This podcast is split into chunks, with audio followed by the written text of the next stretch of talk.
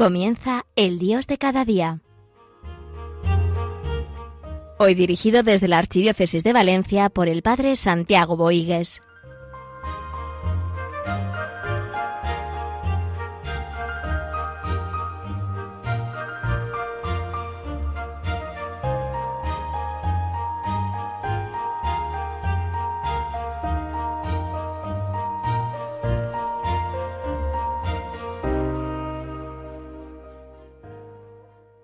Estamos iniciando este tiempo de gracia y de bendición, el tiempo del Adviento, tiempo de preparación de la Navidad.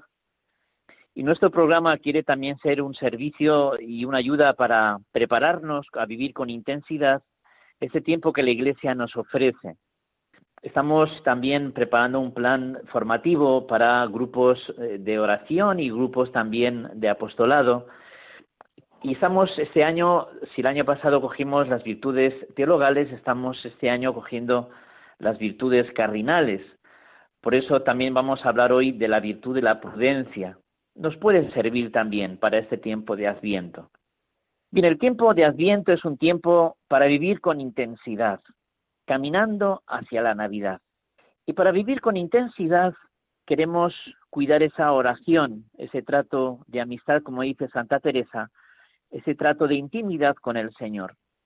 Por eso el adviento es experimentar la humanidad de Cristo. María, en su seno virginal, va a acompañar al Señor hacia su nacimiento y nosotros como María también queremos, a través de la palabra de Dios, hacer posible que el Señor vaya gestando dentro de nosotros y transformando nuestras vidas. Queremos experimentar la humanidad del Señor como María, en María.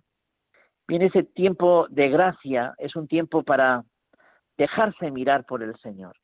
Eh, ese, ese, ese trato de, de intimidad, de amor, de unión de corazón con el Señor. Dejarse para darse. Que estamos a veces muy metidos en ese activismo, en ese hacer tantas cosas y vamos demasiado a prisa, demasiado acelerados. Por eso también el tiempo de Adviento es un tiempo como para eh, encontrar momentos para el Señor, donde nos sintamos amados por Él, mirados por Él, cuidados por Él. El tiempo del Adviento es un tiempo de esperanza, ¿eh? como esa madre que va preparando, eh, preparándose al nacimiento de su hijo, como esa madre también nosotros en la iglesia, nuestra madre, nos preparamos al nacimiento de Cristo. Y es curioso que cuanto más amor hay, más esperanza. Y cuanto menos amor, menos esperanza. Por eso hay que pedirle al Señor que nos conceda el don del amor, el no cansarnos de amar, el saber descubrir las cosas nuevas que nos rodean, la novedad de cada momento, para en el momento que nos toca vivir, sentirnos amados por el Señor y desde ahí poder esperar. ¿Por qué? Porque el tiempo del Adviento no es un tiempo eh, que toca vivir o que eh, como antes o que es para el recuerdo simplemente. Es mucho más que eso. Es un tiempo para acontecer, es decir, para enriquecernos poniendo intensidad a lo que viene. Pues lo que viene es Cristo y es siempre un acontecimiento nuevo a nuestras vidas. Bien, ¿realmente sé vivir la frescura del presente o estoy atrapado, esclavizado en la nostalgia y en la desilusión? Qué importante es descubrir las cosas nuevas que nos rodean, pues siempre hay cosas nuevas. Y si sabemos vivir este momento que nos toca, nos abrimos al futuro. Es curioso, pero es así.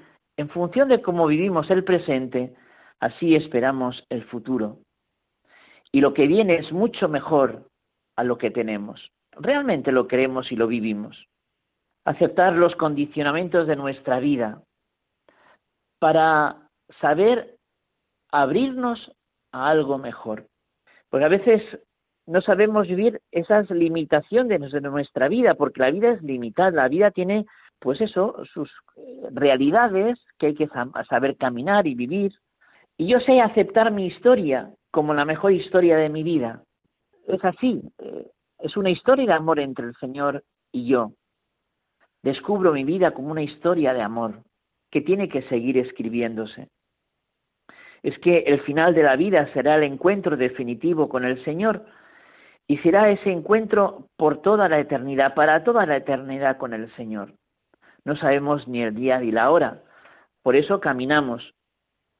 Y caminamos también renunciando a cosas. Renunciar es saber dejar, es dejar cosas buenas por cosas mejores, lo hemos dicho muchas veces. Creemos y vale la pena dejar cosas que tal vez no nos ayudan a vivir esa novedad de lo que nos viene a través de la Navidad. Que es verdad que a veces estamos tan metidos en el pecado, vemos tanto lo negativo de la vida, que no valoramos suficientemente lo positivo que se nos da. Y a veces estamos tanto en el pecado que no vemos suficientemente la virtud, el poder del bien. Pues al mal se vence a fuerza de bien. Y el sumo bien es Cristo el Señor que viene a salvarnos. San Juan 23 decía en esa oración tan famosa, Dios concede, concedme serenidad para aceptar las cosas que no puedo cambiar, valor para cambiar aquellas que puedo y sabiduría para reconocer la diferencia. ¿Eh? Concédeme serenidad para aceptar las cosas que no puedo cambiar, que hay cosas pues que aunque quiera son como son y tengo que saberlas llevar y saberlas vivir. Valor para cambiar aquellas que puedo.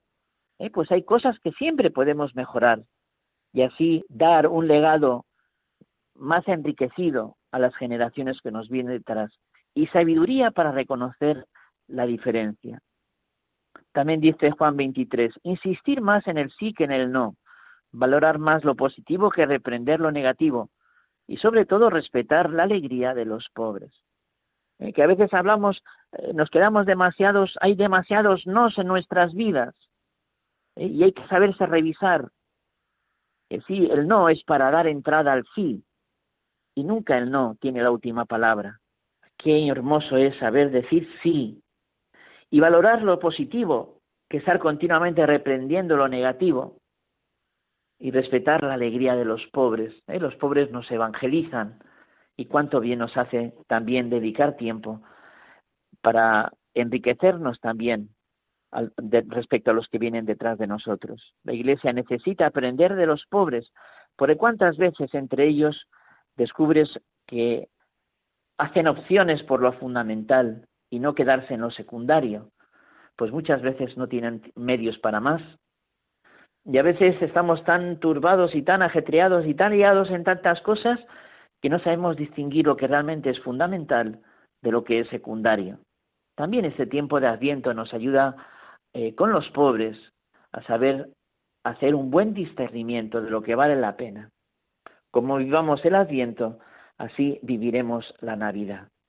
Con el inicio del Adviento se inicia un nuevo año litúrgico. Y es curioso que es la celebración de los misterios de la vida del Señor. Celebramos su nacimiento, la vida pública, la pasión, muerte y resurrección, que culmina con el envío del Espíritu Santo. Y ese encuentro eh, con los misterios de la vida de Cristo nos hace tener a Cristo cercano en nuestra vida. Y eso nos hace vivir la novedad del amor del Señor. Pidámosle al Señor que Jesús que viene, nos dejemos salvar por Él, pues Él es nuestro Salvador.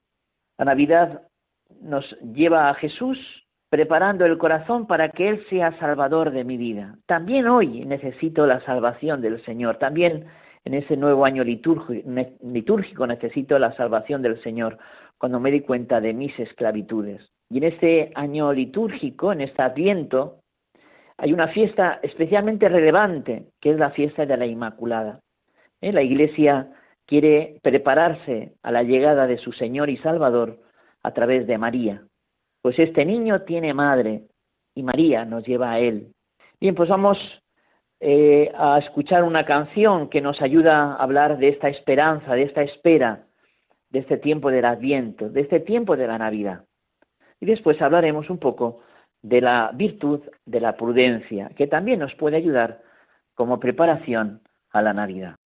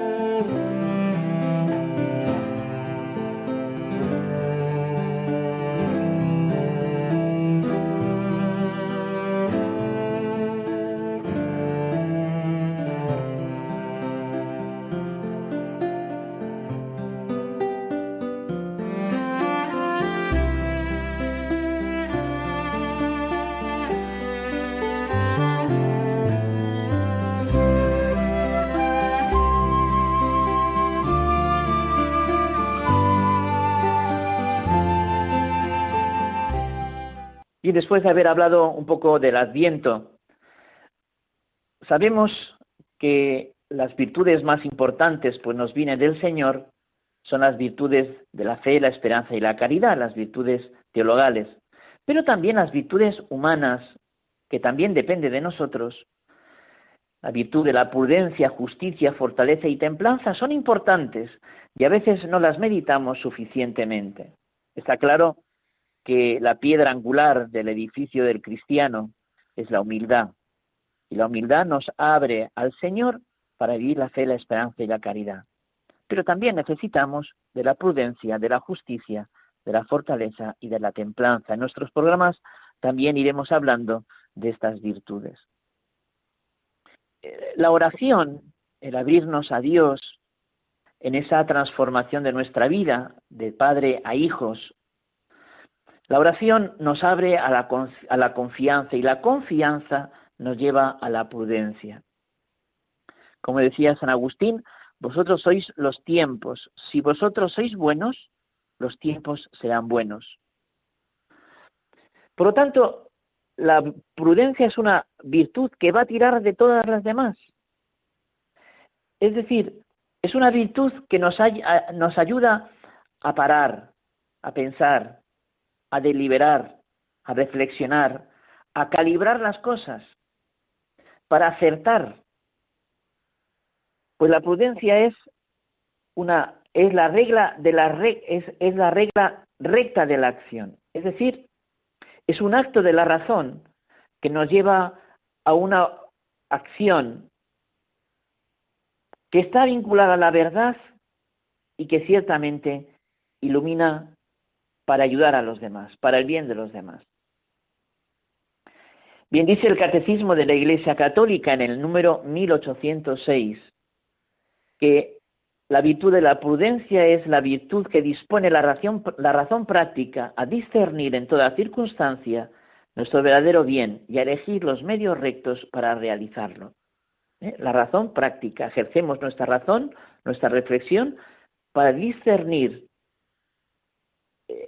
lo verdadero, el bien, y elegir los medios para poderlo realizar. Bien, hay textos bíblicos que nos habla de esta prudencia, como dice el libro de los Proverbios 14, 15. El hombre cauto medita sus pasos. Primera carta de Pedro 4.7. Sed sensatos y sobrios para daros a la oración. Los, a los animales son instintivos, no reflexionan, los hombres estamos llamados con la reflexión a la prudencia, a medir las cosas y hacerlas bien. Bien, es que ante los problemas tenemos que solucionarlos y solucionarlos bien. tenemos que buscar eh, tomar decisiones eficaces lo más rápidamente posibles, pero siempre ecuánimes. Y para eso hay que hacerlo en la presencia del Señor buscando la voluntad del Señor, confiando en Él. Que sí, que tenemos que poner nuestros medios en esa reflexión, pero confiar en el Señor, ese dicho tan conocido, a Dios rogando y con el mazo dando. Sí, hay que pedir al Señor, pero tú también tienes que poner de tu parte para acertar en tus obras, trayendo el bien a los que te rodean. ¿Hasta qué punto buscamos el querer de Dios, la certeza de Dios, la escala de valores correcta que nos viene de Dios para acertar en nuestras decisiones? San Juan Pablo II dice, prudente no es el que sabe arreglárselas en la vida y sacar de ella en mayor provecho, sino quien acierta a edificar la vida toda según la voz de la conciencia recta y según las exigencias de la moral justa. ¿Eh? Lo importante no es que cada uno eh, se monte la vida, se la arregle buscando su propio interés, su propio provecho. Tenemos que empezar a pensar en unos y en otros, especialmente en los más vulnerables y los más necesitados. Tenemos que edificar la vida según la conciencia recta, dice San Juan Pablo II, según las exigencias de la moral justa, y eso traerá bien para todos. El pensamiento clásico, la formación de la prudencia, era tan importante como la formación de la conciencia. Por lo tanto, la prudencia está presente en todas las otras virtudes naturales, como la misma caridad que también está presente en todas. Es una virtud que dirige la vida moral. En el vocabulario común la prudencia se relaciona con la cautela, con ese eh, ir, eh, pues eso, dando pasos, pero sabiendo lo mucho que llevamos y dando valor a lo que llevamos para llevarlo bien y llevarlo de la mejor forma posible. Saber deliberar y cuando uno delibera sabiendo lo importante que son sus decisiones, pues ciertamente eh, no, llega a saber del todo si toma la decisión correcta. Por eso, buscar personas que nos puedan aconsejar y buscar también la ley moral, la ley moral divina aplicada al mundo para poder, para no errar y no equivocarnos. La prudencia ciertamente es la capacidad de actuar de forma clara, coherente y responsable, para bien de uno y bien de todos. Soy prudente, vivo consecuentemente y responsablemente. El programa de vida que estoy llevando en mi vida es un bien auténtico para todos. Sirve para la salvación, para mi salvación y la salvación de todos que quiere Cristo y que quiere la Iglesia. Perseguimos el verdadero bien de la sociedad, de nuestra nación, de toda la humanidad, también con nuestros actos, o solo nos movemos por intereses particulares y parciales. El Papa Francisco, hablando de este tema, en una homilía del 28 de abril de este año, bueno, del, año pasado, del de, de, este año, del año 2020, el Papa Francisco hablaba del pequeño linchamiento diario de las habladurías. Voy a leerlo y decir alguna cosa y terminaré así el programa de hoy. Dice el Papa Francisco, hay un pequeño linchamiento diario que intenta condenar a las personas, crear una mala reputación a las personas, descartarlas, condenarlas, el pequeño linchamiento diario de las habladurías que crea una opinión. Y muchas veces uno oye hablar mal de alguien y dice, pero, pero no, esa persona es una persona correcta, que no, que no, se dice que, y con ese se dice que se crea una opinión para acabar con una persona. La verdad es otra, la verdad es el testimonio de lo verdadero, de las cosas que una persona cree. La verdad es clara y transparente. La verdad no tolera las presiones. ¿Cuántas veces, si tenemos claro que una persona es íntegra, es una persona veraz, es una persona que merece hacer una acción por ella, que no nos podemos dejar por lo que nos digan, cuestionando la verdad de lo que sabemos y conocemos de las personas? Mucho cuidado, también es prudencia, ser prudentes en ese linchamiento de las sabidurías y a veces cómo nos excedemos hablando de los demás. Y pues que en este tiempo de adviento, tiempo de de centrarnos afectivamente más en el Señor, de, dejar que esa humanidad del Señor eh, actúe más a través de la palabra en nuestras vidas, en ese tiempo de espera, en ese tiempo eh, que caminamos con ilusión al nacimiento de nuestro Redentor, cuidemos ciertamente la prudencia para hacer de ese mundo un mundo mejor.